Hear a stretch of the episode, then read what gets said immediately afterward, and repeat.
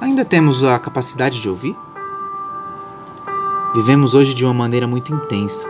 A facilidade e o grande volume de informações muitas vezes nos deixa no modo automático, sem dar espaço para ouvir e se atentar a tudo que acontece.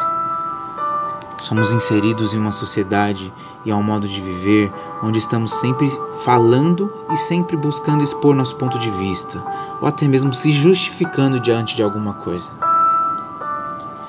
A dificuldade de ouvir limita o poder de crescimento e de amadurecimento do ser humano.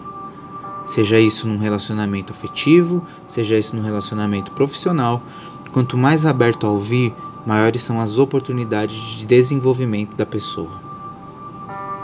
A falta de habilidade de ouvir nos afasta de construir relações saudáveis, nos levando a agir de forma egoísta, egocêntrica, onde não aceitamos ver a vida dos outros pontos de vista.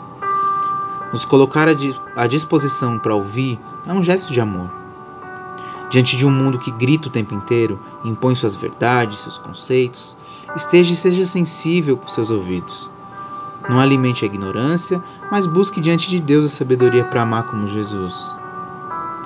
Há um texto em Provérbios 23, versículo 12 que diz: Submete o teu coração à disciplina e inclina teus ouvidos às palavras de sabedoria.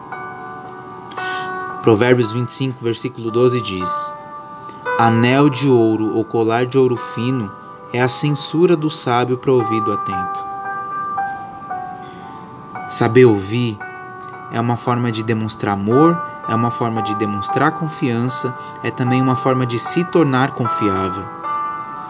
Saber ouvir é a forma mais amorosa de demonstrar atenção, carinho, cuidado, respeito.